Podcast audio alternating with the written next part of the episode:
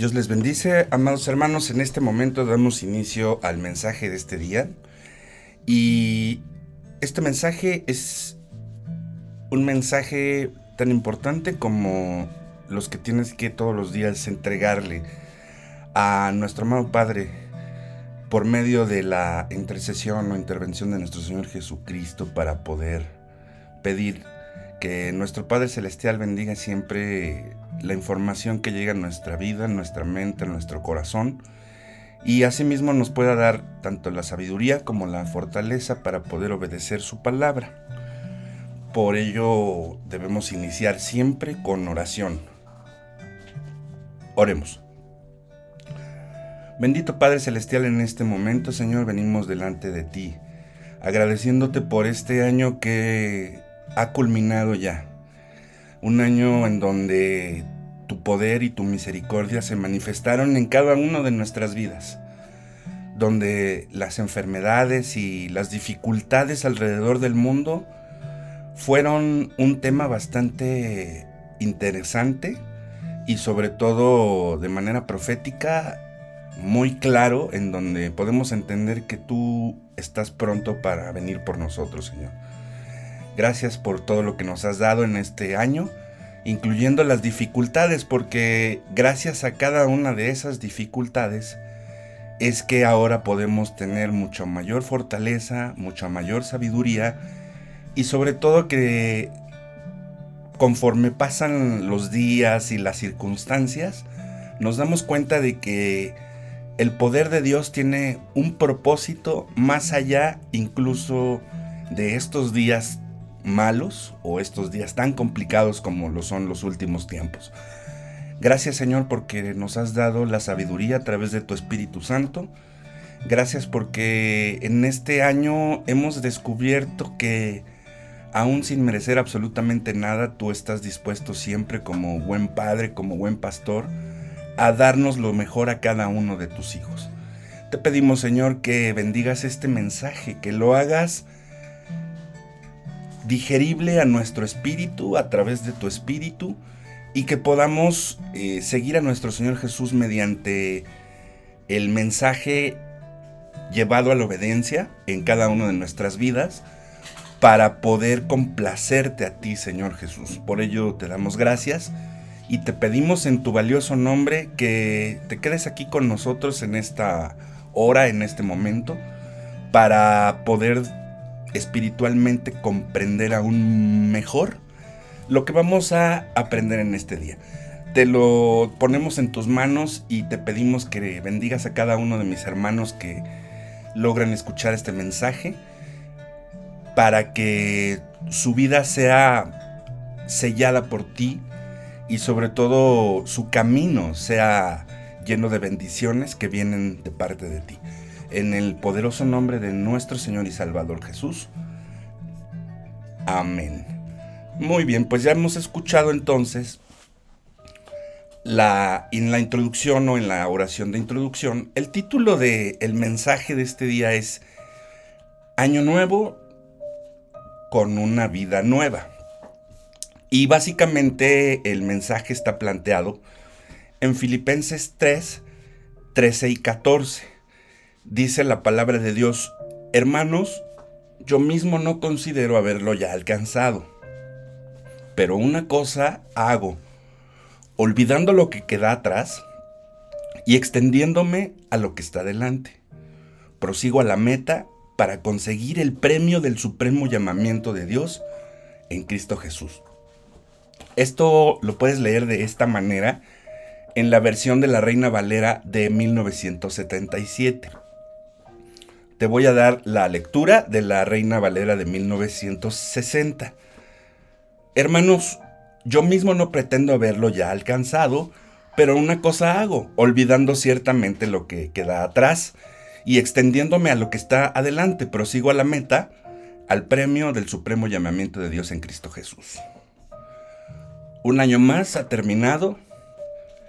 Dijimos que iniciaríamos tal y cual proyecto Hicimos incluso listas de reparaciones en la casa, de cambios de color en ciertas paredes, resanar otras, quitar la humedad del techo.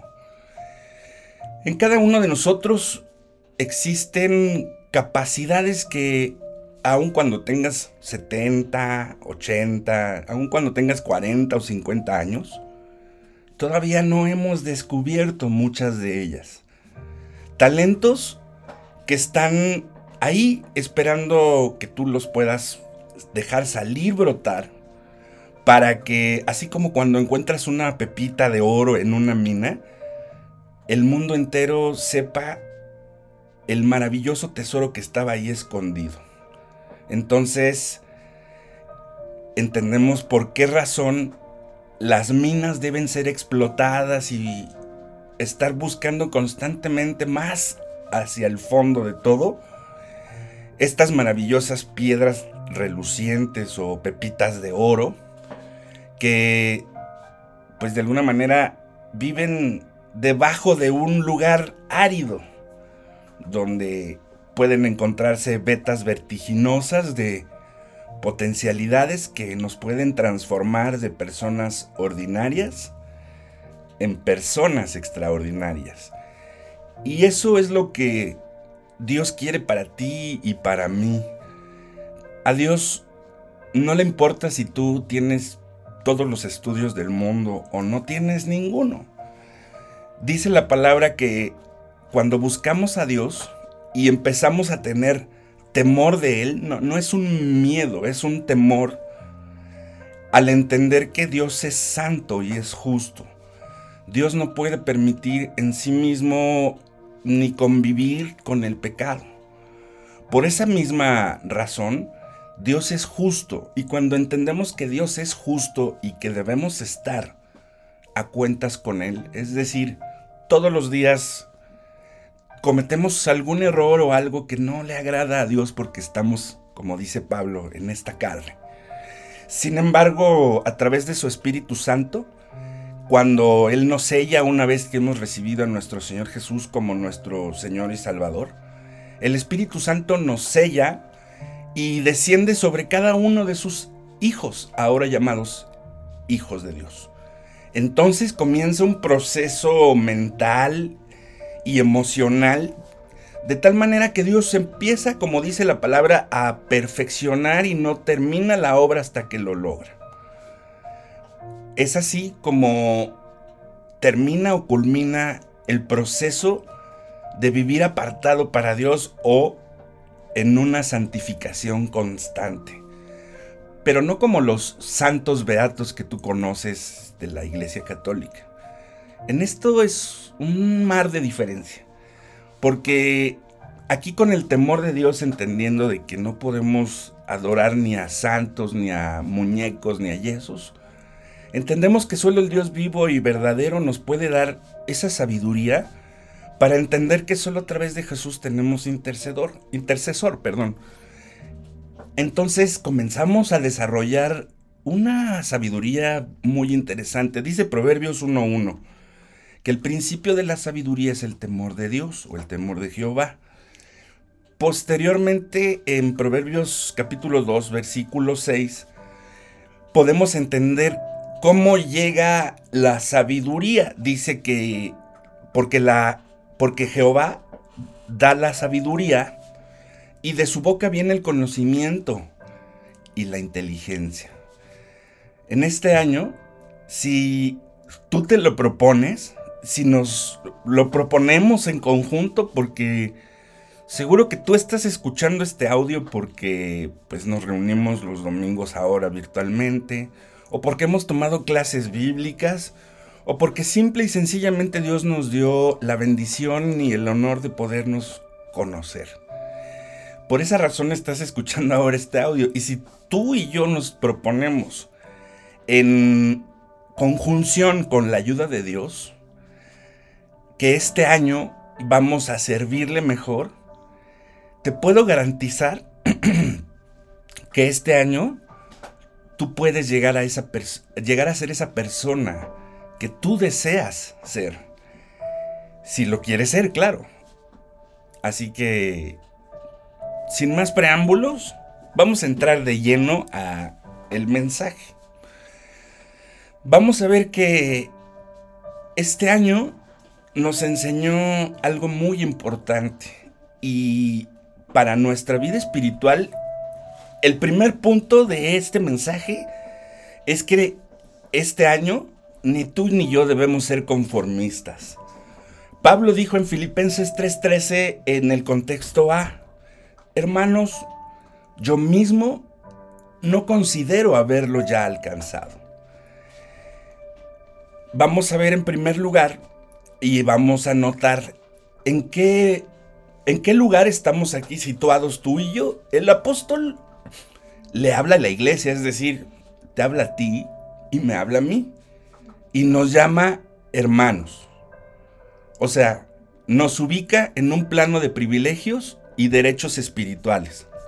Es decir, que como lo dice Juan 1, 12 y 13, que al momento de recibir a Jesús y a los que creemos en su nombre, nos ha dado la potestad de ser hechos hijos de Dios, y los cuales no son engendrados de sangre, ni de voluntad de carne, ni de voluntad de varón, sino de Dios. Esto quiere decir que, en segundo lugar, el apóstol nos presenta un tácito pero humilde ejemplo. Y dice, yo mismo. Él podía haberse alabado un poco después de haber abierto iglesias, sanado enfermos y de haber predicado el Evangelio en distintas partes de su región. Pudo glorificarse un poquito diciendo que él había hecho pues un avance muy importante en la obra de Dios. El apóstol Pablo es básicamente del Nuevo Testamento un, un personaje que pues simple y sencillamente a él es el único que se le fue revelado el arrebatamiento. Entonces, todo lo que podemos leer y conocer alrededor de Saulo de Tarso o Pablo es esta personalidad que vemos alguien tratando de avanzar y de seguir adelante a pesar de las dificultades físicas y de estar encarcelado en algunas ocasiones y pues posteriormente incluso llegar hasta perder la vida. Él denota la actitud correcta que todos los cristianos debemos tener. Juan 3:30 dice que es necesario que Él crezca, estamos hablando de Jesús, pero que yo mengüe. Entonces, todos tenemos un tiempo en esta vida y sobre todo que Dios tiene para todos y cada uno de nosotros un propósito. Vamos a ver en este punto Lucas capítulo 18 versículo 17. Nos explica que nosotros podemos disimular nuestras faltas, pero tarde o temprano salen a la luz. Dice la palabra de Dios que no hay nada oculto que no haya de ser manifestado, ni escondido que no haya de ser conocido y de salir a la luz. Claramente podemos darnos cuenta de que aun cuando pensamos que nadie se va a dar cuenta porque cometimos este o aquel error, sin embargo, como dice la palabra aquí en Lucas 8:17, no hay nada oculto que no se haya de conocer, ni nada escondido que no vayamos alguna vez a ver o que no vaya a salir a la luz.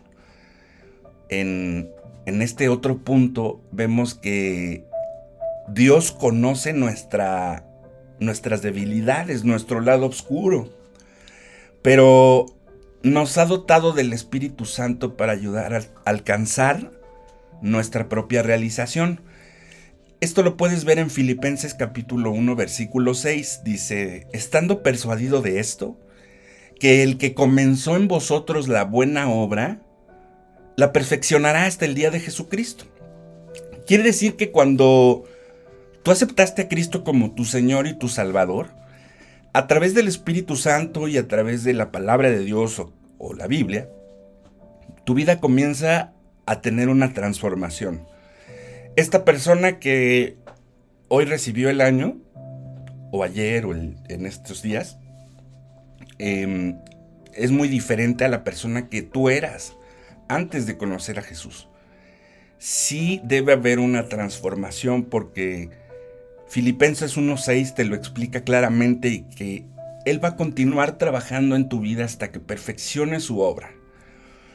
Por eso debemos también nosotros, como dice Romanos 12.2, debemos transformar nuestra mente y renovar nuestros pensamientos a través de la palabra de Dios, para entonces comprender cuál es la buena voluntad de Dios que también es agradable y perfecta.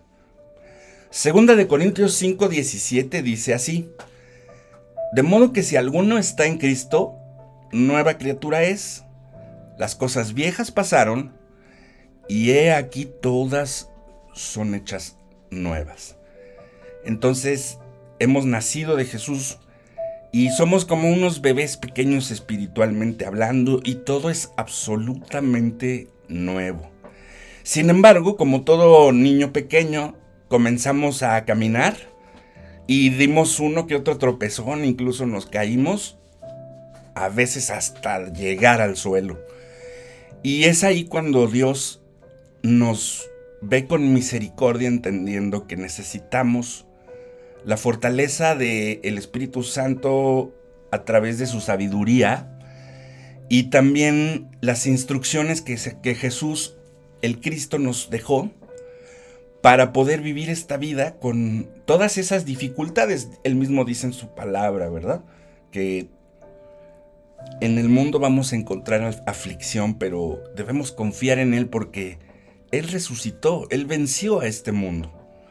Esa es la promesa que nosotros perseguimos de ahora en más. Y aun cuando tenemos un lado oscuro o una carne, como lo había explicado en la introducción, que el mismo apóstol Pablo le llama a nuestra debilidad, a nuestro mm, tendón de Aquiles, nuestro aguijón, que es esta carne. Y los resultados que este mismo proceso carnal o físico tienen en nuestra vida se muestran de esta manera y los encuentras en Gálatas capítulo 5 versículos del 16 al 23. La palabra de Dios dice así, y manifiestas son las obras de la carne que son adulterio, fornicación, inmundicia, lascivia, idolatría, hechicerías, enemistades, pleitos,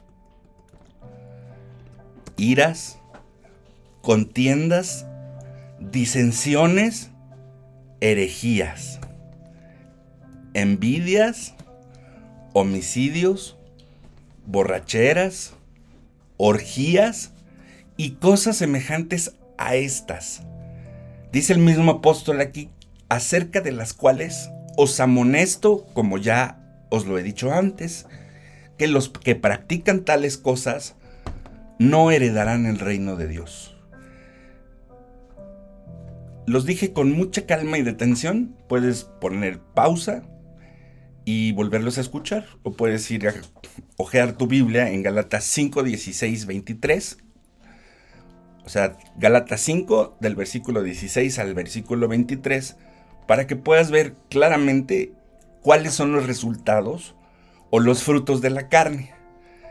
Así entonces, lo que debemos hacer nosotros es muy simple, pero algo que no es tan sencillo de lograr. Pero de manera externa, tenemos que ser como lo dice Mateo 5 del 14 al 16. Vosotros sois luz del mundo, sois la luz del mundo. Una ciudad asentada sobre un monte no se puede esconder. Ni se enciende una luz y se pone debajo de un almud, o de una almohada, o de abajo de alguna tela, sino sobre el candelero del mantel. Y alumbra a todos los que están en casa. Así alumbre vuestra luz delante de los hombres para que vean vuestras buenas obras y glorifiquen a vuestro Padre que está en los cielos. Entonces, vamos a poner mucha atención otra vez regresando a la base bíblica. Y dice Pablo, no considero haberlo ya alcanzado.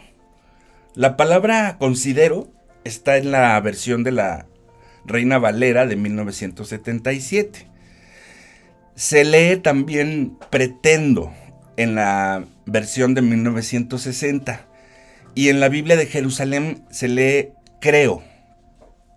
Son de alguna manera estas ciertas diferencias, pero el mensaje es exactamente en esencia el mismo porque es la palabra de Dios. Entonces Pablo fue totalmente objetivo y sincero en esta confesión. Y es lo mismo que tú y yo y todos tenemos que hacer con Dios. Ahí está el principio de las cosas. Cuando tú estás consciente de algo que debes transformar en tu vida y estás volviendo a caer en la misma circunstancia, pecado o condición que no le agrada a Dios y seguramente el Espíritu Santo dentro de ti que ahora el mundo le llama conciencia, el Espíritu Santo podrá redarguirte y extenderte el, el asunto de que puedes contristarlo. Por esa razón debemos siempre estar a cuentas con Dios, orando en todo tiempo, pidiendo que nos dé la sabiduría de manera interna y que de manera externa nos pueda ayudar a ser obedientes a su palabra, para poder estar bien con el prójimo y con nosotros mismos. Porque pues probablemente podamos engañar a las personas, ¿no? Pero a Dios no podemos, ni a nosotros mismos. Dice la palabra de Dios en Gálatas 6:7. No os engañéis. Dios no puede ser burlado, pues todo lo que el hombre sembrare, eso también segará. Y esa es la pregunta de este momento. ¿Qué fue lo que hiciste este año? ¿Hacia dónde tus acciones comenzaron a dar este fruto que ahora probablemente Dios, si trabajaste en su obra, Dios te está bendiciendo de gran manera en todos los sentidos de tu vida. Si trabajaste solamente en tu obligación o tu oficio secular, como dicen o decimos en el cristianismo, o sea, en tu trabajo o tu empleo, pues seguramente tuviste un aguinaldo, por ejemplo. Si trabajaste tú en la educación de tus hijos y buscaste la manera de que ellos también espiritualmente crecieran, seguramente tendrás hijos más sabios y más entregados a Dios. Entonces, ¿cuáles son algunas de las metas y resoluciones que nos proponemos para este año o el año pasado y que no alcanzaste a lograr o a avanzar en ese punto? un mejor trabajo, educación, una casa, dedicarte más al ministerio, tener más tiempo para tu familia, asistir con más regularidad al servicio o a servir a Dios, orar con más frecuencia. Simple y sencillamente todos queremos o tenemos que lograr siempre tener un avance en cualquier punto de nuestras vidas. Lo primero que debemos hacer en el segundo punto es que no busques hacer muchas cosas a la vez. Dice el apóstol Pablo en la base bíblica de este mensaje, en Filipenses 3:13, en el contexto A dice, pero una cosa hago. En estas palabras descubrimos uno de los secretos del éxito. Iniciar por una simple y sencilla cosa o un punto que puedes avanzar en tu vida. Y estas son las palabras de o la llave del éxito. Dice el salmista en el Salmo 27, verso 4. Una cosa he demandado a Dios o a Jehová, esta buscaré, que esté yo en la casa de Dios todos los días de mi vida para contemplar la hermosura de Jehová y para inquirir en su templo. El gran problema es que cristianos y no cristianos, creyentes y no creyentes, todos queremos hacer muchas cosas a la vez. Cuando estamos recibiendo la información que debemos realizar una de ellas, una simple instrucción, al mismo tiempo queremos pensar en la que sigue o el problema que tienes tú sin poner atención a la instrucción que estás recibiendo. Por esa razón dice la Biblia en Mateo 6:33, busca primero el reino de Dios y su justicia, y todas estas cosas os serán añadidas. Primero, debemos buscar el reino de Dios. Y naturalmente que el reino de Dios no es en este mundo. Y cuando me refiero aquí específicamente este mundo es a todo el mundo. O sea, la ideología, el pensamiento, la forma de prepararte, la forma de educarte tú a ti mismo y a tus hijos. Todo absolutamente en este mundo no es de Dios. Así que para encontrar el reino de Dios, necesitamos primero mantener una vida de oración y tener ciertos periodos de ayuno para poder estudiar su palabra y entonces comprender su justicia para poder realizar buenas obras, ser hijos obedientes a Dios. Mateo capítulo 25 del, del, versículo 35 al 36. Te voy a dar lectura de la nueva versión internacional.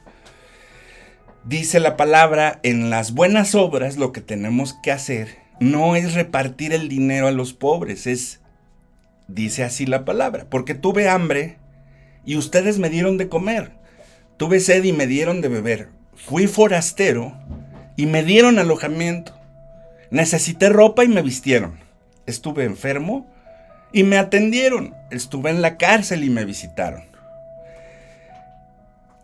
Esta es una lista de muchas cosas que puedes hacer en buenas obras hacia otras personas que realmente lo necesitan.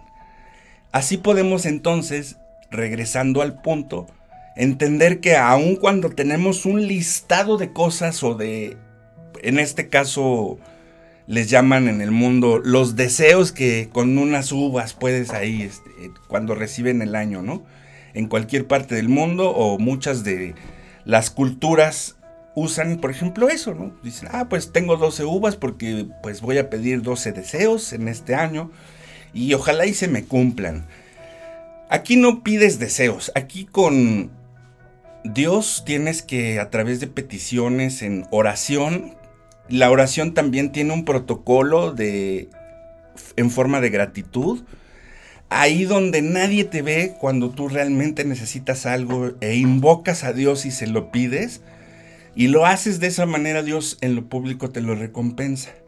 Y estas recompensas llegan para que tú comiences a hacer buenas obras y te des cuenta de que cuando pensaste que tú carecías de algo y comienzas a ayudar a los demás, te vas a dar cuenta que tienes más de lo que te mereces y que si en este momento no lo tienes, inmediatamente en el instante en que tú pones en acción tus buenas obras después de recibir a Jesús como tu Señor y Salvador, ¿cuáles buenas obras? Pues dar de comer al pobre, darle de beber, cuando la gente va en viaje, darles alojamiento, vestir a quienes no tienen ropa, ayudar a quienes están enfermos, atenderlos cuando no lo pueden hacer ellos solos, eh, cuando están las personas encarcelados y hay que visitarlos. Estas pues son una serie de listas, pero debes empezar por una. Y esta va a ser la batalla más importante de este año. Y todo está aquí en tu mente. Este aprendizaje nos lo muestra Josué capítulo 1 versículo 8 cuando tengas tiempo, ponle pausa a este video nuevamente y repite el versículo de Josué 1.8 y 1.9 hasta que te lo aprendas de memoria. Luego lo memorizas una semana completa en tu... Lo repites, perdón, luego después de memorizarlo una semana completa meditas en él. Y te vas a dar cuenta, en los dos pasajes, perdón, y te vas a dar cuenta que hay un proceso bien interesante en esto meditar en la palabra día y noche, repetirla hasta guardarla en tu mente, en tu corazón, y posteriormente hacerla. llevarla a cabo para que todo te vaya bien. Entonces probablemente podrás decirme, hermano, yo no sirvo para muchas cosas. Todo está muy bien hasta que yo pongo un dedo en ello y se rompe, se echa a perder, se descompone. Si tú estás en este momento teniendo este tipo de mentalidades o de mentalidad, querido hermano, lo que te está pasando es que tú tienes miedo a intentarlo hacer. Todo lo que haces lo haces con temor a que te salga bien. Si tú estás en obediencia haciendo lo que Dios te pide a través de su palabra, tú debes hacerlo como dice Josué 1.9, que debes tener valentía. Dios te ordena que seas valiente. Así que son muchas las cosas que tú y que yo juntos y todos podemos hacer por el Señor. No necesitas estudiar en un instituto bíblico para tener un ministerio o para predicar. Muchas de nuestras amadas hermanas en otros países, incluso algunas con cáncer y otras con pocos recursos, dedican su vida a predicar la palabra en transporte público, incluso tomando quimioterapias y soy constante, totalmente constato esto porque lo he estado observando en algunas de ellas que tienen el ministerio evangelístico en otros países.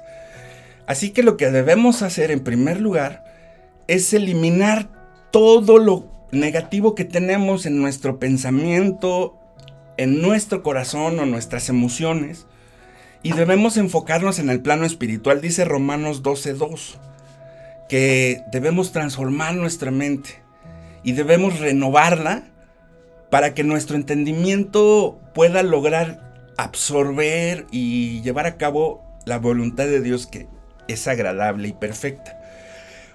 Seguro que te vas a encontrar con algo muy... Eh, que, que se va a oponer a que tú logres esas metas y muchas veces es tu propia carne, tu propia mente y esto es principalmente el campo de batalla donde vas a tener tú mismo que librar primero este tipo de encuentros contigo mismo y con Dios que te va a transformar a través de su Espíritu Santo. Dice la palabra que todo lo puedo en Cristo que me fortalece. Esto lo encuentras en Filipenses 4:13. Entonces, cuando tú realmente te sometes a Dios a través de Jesús, te vas a dar cuenta que puedes lograr muchas cosas de las que tú ni siquiera te habías propuesto o que ni siquiera imaginabas que tú podías hacer. El principio de todo esto es estar a cuentas con Dios, como te lo he mencionado durante todo este mensaje. Quiere decir que no debemos ser víctimas de nuestro pasado. Dice el apóstol Pablo en la base bíblica de hoy, olvidando lo que queda atrás. Luego dice en Corintios que ya somos nuevas criaturas. También habla que el viejo hombre en contra del nuevo hombre. O sea, ahora que has nacido de nuevo, todo se ha quedado atrás.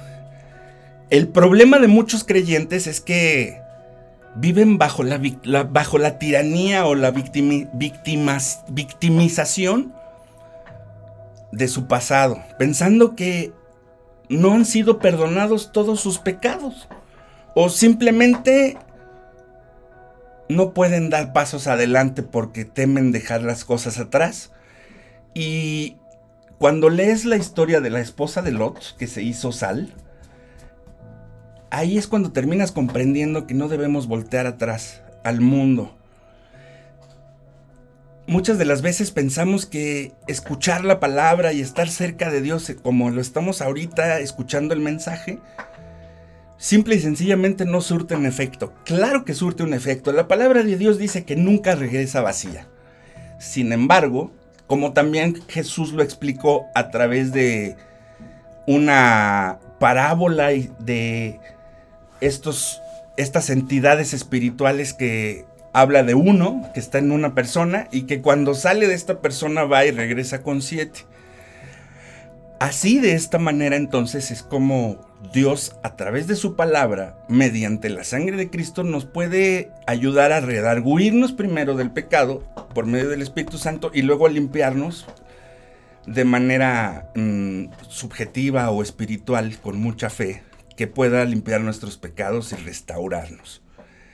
Entonces, lo más importante es dejar todo absolutamente atrás y esto lo puedes leer en segunda de Pedro capítulo 2 versículo 22. Quiere decir que ahora como hijos de Dios, ahora como cristianos no podemos dejarnos llevar por corazonadas o es que tal vez podría funcionar, me late que sí, me late que no. La Biblia expresa claramente que Jeremías 17:9 nos dice que el corazón es engañoso más que todas las cosas y es perverso. ¿Quién lo conocerá? Solamente Dios es quien puede realmente conocer tus emociones y tus actos antes de que incluso lleguen a tu vida. Así es como muchas veces el resentimiento nos tiene, por ejemplo, como a Lázaro, ¿no? Atados a una serie de vendas, muertos espiritualmente y a veces hasta físicamente porque estamos con cierto tipo de enfermedades en nuestro cuerpo. Y estas no nos permiten caminar. Así que, aun cuando no tienen vida, nos atan ahí a una cueva y es cuando viene Jesús y nos llama para que nos levantemos. Así como en la historia de Lázaro. Vamos a ver ahora qué es lo que dice Hebreos capítulo 12, versículo 15. Estas circunstancias que no dejas que salgan y entregas a Dios, se han convertido o se convirtieron en tu pasado en raíces de amargura. Y todas aquellas cosas que no pudiste perdonarle a alguien, todo aquello que en algún momento tú pensaste que ya no estaba porque pues creíste que ya lo habías desechado, mantuvieron ahí en el fondo de tu corazón una raíz que brota cuando bebes alcohol o que brota cuando estás de mal humor o cualquier circunstancia que te hace pensar que estás regresando a ese momento. Esa es una raíz de amargura o un trauma psicológico, lo dice cualquier psiquiatra o psicólogo en el mundo. Esto te lleva de alguna manera a sentir cierta debilidad o cierta, cierto temor a las circunstancias.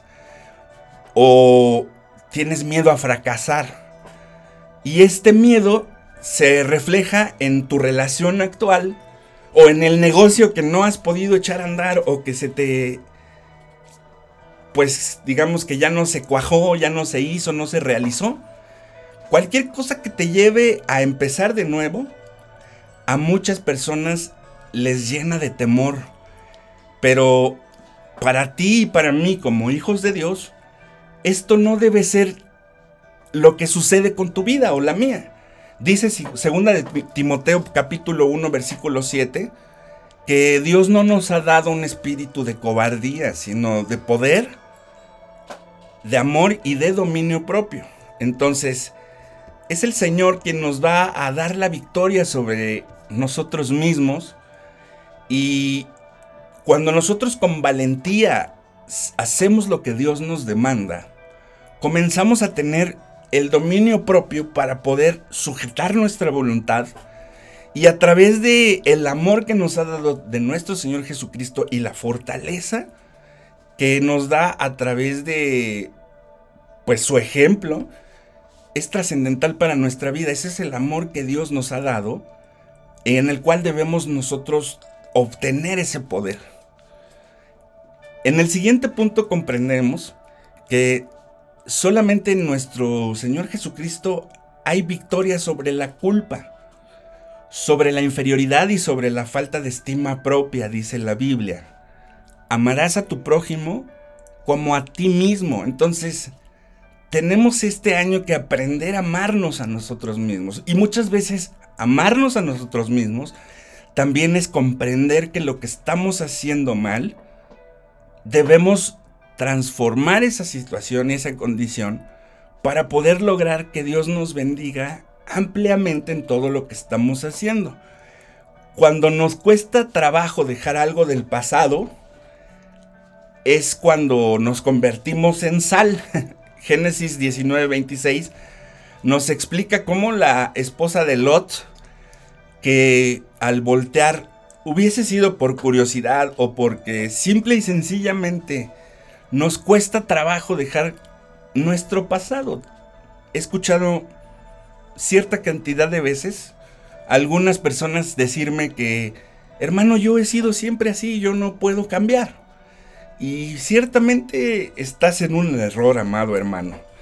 Tú puedes cambiar, tienes que hacerlo, pero no lo puedes hacer tú solo, dice la palabra de Dios, que debemos transformar nuestra mente en Romanos 12.2. Pero también hay un proceso para poder transformar tu mente. No solamente es tener a una mentalidad distinta debemos también tener en esta mentalidad un proceso de cambio. ¿Cuál es este proceso? Dice Josué 1.8, que debemos repetir la palabra día y noche. O sea, en tu mente guardar las palabras que están escritas y en tu corazón comprendiendo que las debes llevar a cabo en amor y en obediencia a la palabra de Dios. El resultado de esto está en el mismo versículo que dice que todo te va a salir bien. Entonces, si algo no nos está saliendo bien, entendemos que con el siguiente versículo podemos ayudar a nuestra mente también y a nuestro corazón y a nuestro cuerpo para llevarlo en obediencia y lograr desbloquear este punto. Dice Romanos 8:28 que sabemos que a los que aman a Dios, todas las cosas les ayudan, les ayudan a bien. Esto es, a los que conforme a su propósito son llamados. Si Dios te ha llamado para servirle y no estás siendo bendecido, primero quiere decirte que Él te ha llamado para bendecirte y si no te está llegando la bendición, tú simple y sencillamente como amas a Dios, sabes que tiene un propósito y tiene un tiempo. Dios está trabajando en tu vida para que no te fijes en la bendición o en lo que el resultado de esa bendición, probablemente un trabajo, probablemente una casa, probablemente un auto, porque no, muchas veces necesitamos un auto para podernos mover y hacer una serie de circunstancias o trabajos o situaciones mucho más rápido que lo que podríamos hacer en transporte público. No es malo pedirle a Dios este tipo de cosas. Lo malo está en que cuando no llega en el momento y no lo estás recibiendo, entonces permitas que esa raíz de amargura brote de tu corazón. al momento que esto sucede, debes ir ahí en lo, eh, dicen tus aposentos, en lo oculto, donde nadie te ve, invocar a Dios, pedirle perdón por tu falta de paciencia y así pedirle sabiduría a través de su palabra para entender que todo tiene un tiempo y que Dios va a dar esa bendición en el momento preciso que necesitará llegar. Así entonces, es como debemos evitar dejar de poner nuestra fe en Dios y en sus promesas de la palabra o en la Biblia. Debemos empezar a no tener dudas ni en la fe, ni en Dios, ni en sus promesas. Debemos evitar el temor y el miedo a lo que pueda pasar. Esto, sin duda alguna, y aunque tengas muchos tropezones o muchas dificultades, sobre todo si realmente estás buscando el reino de Dios y su justicia. Dios tiene galardones para ti, Él quiere que tú seas un triunfador. Y dice Pablo en el siguiente verso, y extendiéndome a lo que está delante. Dios le ha puesto al apóstol Pablo aquí el concepto de cómo ya dejó las cosas que están atrás y está enfocado en lo que viene más adelante. Jesucristo viene pronto. Y aun cuando pudiésemos pensar que ya no hay necesidad de trabajar y de salir adelante, generar proyectos, ayudar a la gente y hacer todo lo que en su palabra está escrito, podríamos decir que para qué vamos a construir tesoros en este mundo si los tesoros deben construirse en el cielo. Ciertamente, debemos entender cuál es la dirección en la cual nos vamos a mover, porque esto va a determinar lo que somos, lo que tendremos y lo que vamos a alcanzar. ¿Cuál es nuestro objetivo como hijos de Dios de manera espiritual? Efesios 4:13 dice que debemos alcanzar la estatura del varón perfecto que es nuestro Señor Jesucristo. Jesús vino a servir a sus discípulos, Jesús vino a sanar enfermos, Jesús vino a llevar el mensaje de salvación. Jesús no vino a hacer dinero a este mundo. Jesús no vino a generar proyectos para ser rico y ayudar a los pobres y necesitados. Jesús vino a servir directamente a cada uno de los seres humanos con los que estuvo rodeando. Así, si no permitimos que nada desvíe nuestras metas, el objetivo es alcanzar nuestras metas. ¿Cómo lo vamos a hacer? Vamos a buscar primeramente el reino de Dios, ya lo hemos mencionado. Y en el proceso vamos a tener que aprender a brincar obstáculos, a saltar una serie de circunstancias o sobrepasar cierto tipo de problemas con los que nos vamos a enfrentar. ¿Cómo lo podemos hacer y cuál es la fórmula para esto? Dice Mateo 16, 24 negarse a uno mismo, tomar la cruz para matar nuestra carne, para estar todos los días deseando es, ese yo y ese yo que tenemos, así como también sus deseos, para poder seguir a Cristo. Cuando nosotros logramos todos los días del mundo levantarnos, orar y dejar ahí nuestro propio yo en esas oraciones, entregárselas a Dios, y nos levantamos para hacer todas las buenas obras que Dios ha propuesto para que anduviésemos en ella, entonces comenzamos a, proyectarnos más allá de las circunstancias. Segunda de Corintios capítulo 9 versículos del 6, del 6 al 9, léelo con mucha calma. Así como lo vimos en Mateo 25 del 35 al 36. Dar de comer al hambriento darle de beber al que tiene sed y dar de beber a quien tiene sed con el agua que solamente proviene de Dios. Dice la palabra que de nuestro interior van a correr ríos de agua viva para poder compartirla. Entonces, debemos dejar de pertenecer a la lista de los fracasados y los apóstatas que han dejado de seguir a Dios para empezar a seguir sus propias concupiscencias o sus propios deseos o empezaron a escribir sus propios evangelios y hay muchísimos, muchísimos líderes alrededor del mundo que han dejado de predicar a Jesús, que han dejado de predicar su amor, que han dejado de decir que hay un cielo y hay un infierno. Y esto es precisamente lo que nosotros debemos hacer. ¿Qué?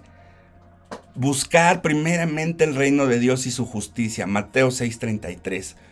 ¿Por qué razón buscar el reino de Dios y su justicia? Porque el resultado lo puedes ver en el Salmo 1.3. Vas a ser como árbol plantado junto a corrientes de agua que da su fruto en su tiempo y su hoja no cae. Y todo lo que hagas va a prosperar. Entonces, debemos ponernos una sola meta y correr lo más rápido posible hasta alcanzarla. Filipenses 3:14 dice, prosigo a la meta, al premio del supremo llamamiento de Dios en Cristo Jesús. El problema de todos los cristianos es que nos rendimos cuando viene la prueba, dice Romanos capítulo 7 versículos del 19 al 20, porque no hago el bien que quiero, sino el mal que no quiero, eso hago. Y si hago lo que no quiero, ya no hago, ya no lo hago yo, sino el pecado que mora en mí. Por esa razón debes todos los días de tu vida estar en oración constante y en una relación muy cerca de Dios. Esto únicamente lo vas a lograr dejando tu pasado atrás, pidiéndole perdón a Dios a través de Jesús que limpie tu vida con su sangre preciosa. Olvides tu pasado, le entregues todos, absolutamente todos tus pecados a Dios que a través de Jesús en ese sacrificio en la cruz logró eliminarlos para siempre de tu vida. Dice la palabra que una vez que tú se entregas a Dios tus pecados, Él hace como que si se fueran al abismo, en el fondo del mar y nunca más se acuerda de ellos. Es lo mismo que, tú debes hacer. Olvidamos muchas veces que hemos recibido la gracia o el regalo de la vida eterna. Y esta solamente llegó a través de nuestro Señor Jesús, quien entregó su vida por cada uno de nosotros. Dice la palabra de Dios que Él fue herido por nuestras rebeliones, fue molido por nuestros pecados, y el castigo de nuestra paz fue sobre Él, porque por su herida fuimos nosotros curados. Esto lo dice Isaías 53:5. Quiere decir que debemos entonces entender que ya hemos sido salvados por nuestro Señor Jesús y entendiendo que si criticamos a los demás y vemos lo que otros están alcanzando en forma de envidia, esto nos va a detener para alcanzar nuestras propias metas.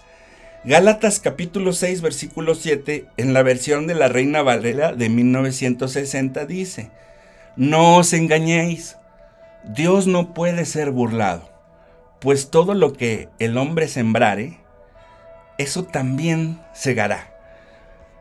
Como conclusión, para poder tener una vida nueva, entonces, como Jesús le dijo a Nicodemo, ciertamente debes nacer de nuevo. Para poder lograr crecer como debías haber crecido, y no hablo físicamente, sino espiritualmente, para poder crecer de manera tal que llegues a tener una estatura y un cuerpo fortalecido en el espíritu, debemos entonces nacer de nuevo. Si ya nacimos de nuevo y Cristo nos ha dado vida eterna, entonces debemos ponernos nuevamente a cuentas con Él, entendiendo que todo lo que vivimos en este año tenía una serie de circunstancias y propósitos, dice la palabra, recuerda, que todos los que a todos los que amamos a Dios, todo nos ayuda bien y es conforme a nuestro propósito con el que fuimos llamados. Quiere decir que si todavía no estás logrando las bendiciones que Dios tiene para ti, por ejemplo, estás observando que tienes dos o tres proyectos y están ahí a punto de, ser completados o de iniciar su vida de, producción o de productividad. Pero algo pasa que no, no termina de cuajar, no te dan la decisión final. Busca primero el reino de Dios y su justicia y todo lo demás vendrá por añadidura. Esa es la lección para este año y de manera que si alguno está en Cristo Jesús, nueva criatura es. Para tener una vida nueva en este año nuevo, debes poner a Jesús en primer lugar en tu corazón. Oremos. Bendito Padre Celestial, en este momento, Señor, te damos gracias porque nos has permitido entender en este mensaje tan grandioso y maravilloso de tu parte a través de tu palabra. Comprendimos que necesitamos dejar todo atrás, necesitamos ser nuevas criaturas, no importa si ya hemos nacido de nuevo, debemos entregar cada uno de los fracasos y de los problemas con los que vivimos circunstancialmente en este año tan complicado. Por eso, Señor, en este momento vamos a ponernos a cuentas contigo. Te pedimos, Padre bendito, Padre celestial, que nos perdones, que nos perdones por todos y cada uno de nuestros pecados. Hemos pecado, Señor, hemos mentido, hemos hecho todo lo malo que ante tus ojos no es permitido, Señor. Por eso te pedimos, amado Señor Jesucristo, entendiendo que tu sacrificio ahí en esa cruz fue para podernos dar vida y darnos vida en abundancia. Por eso, Señor, te entregamos a ti, Padre Celestial, todos y cada uno de los pecados que nos han anclado a nuestro pasado, que no nos permiten avanzar. Te pedimos que nos des un corazón de carne para poder perdonar a todos aquellos que nos hicieron daño y así quitar estas raíces de amargura que tengo ahí en el fondo de mi corazón. Muchas de las veces no me doy cuenta y reacciono de maneras que nunca había sucedido y probablemente es el proceso que estoy viviendo donde tu Espíritu Santo está trabajando en mi vida y está sacando todo eso que no es correcto. Por ello, Señor, te pido que me des sabiduría a través de tu Espíritu para poder entender eh, lo que en tu palabra está escrito y entonces, como se lo has prometido incluso desde Josué, incluso desde el principio de la historia del universo, que tú tenías una serie de promesas dispuestas para cada uno de nosotros. Te pedimos, Señor, que nos permitas alcanzarlas. Danos la humildad de poder saber que solamente a través de ti es como podemos lograrlo y buscando tu reino y tu justicia. Te pedimos perdón, Señor, por todo lo malo que hicimos y te pedimos que nos des la sabiduría de olvidar todo eso malo para poder renovar esos pensamientos a través de nuestra mente conforme a tu palabra y conforme a tu voluntad. Te damos gracias porque todo lo que haces es grande y maravilloso. Te pedimos perdón si en algún momento o en alguna ocasión no podemos lograr visualizar esa grandeza por todo lo que nuestra carne nos, no nos permite espiritualmente lograrlo como tú lo tienes dispuesto para nosotros. Gracias Señor porque a través de tu sangre preciosa nos has limpiado, has lavado nuestras ropas y podemos ahora realmente vestirnos de ti, revestirnos de tu Espíritu Santo para poder hacer tu voluntad que es agradable y perfecta. Te pedimos Señor que también nos des un enfoque este año de poder avanzar una cosa a la vez como dice Pablo. Una cosa hago y una cosa hago solamente y esta es primeramente buscarte a ti, porque todo lo demás vendrá por añadidura. Te damos gracias por todo lo que haces en el poderoso y precioso nombre de nuestro Señor y nuestro Salvador Jesús. Amén.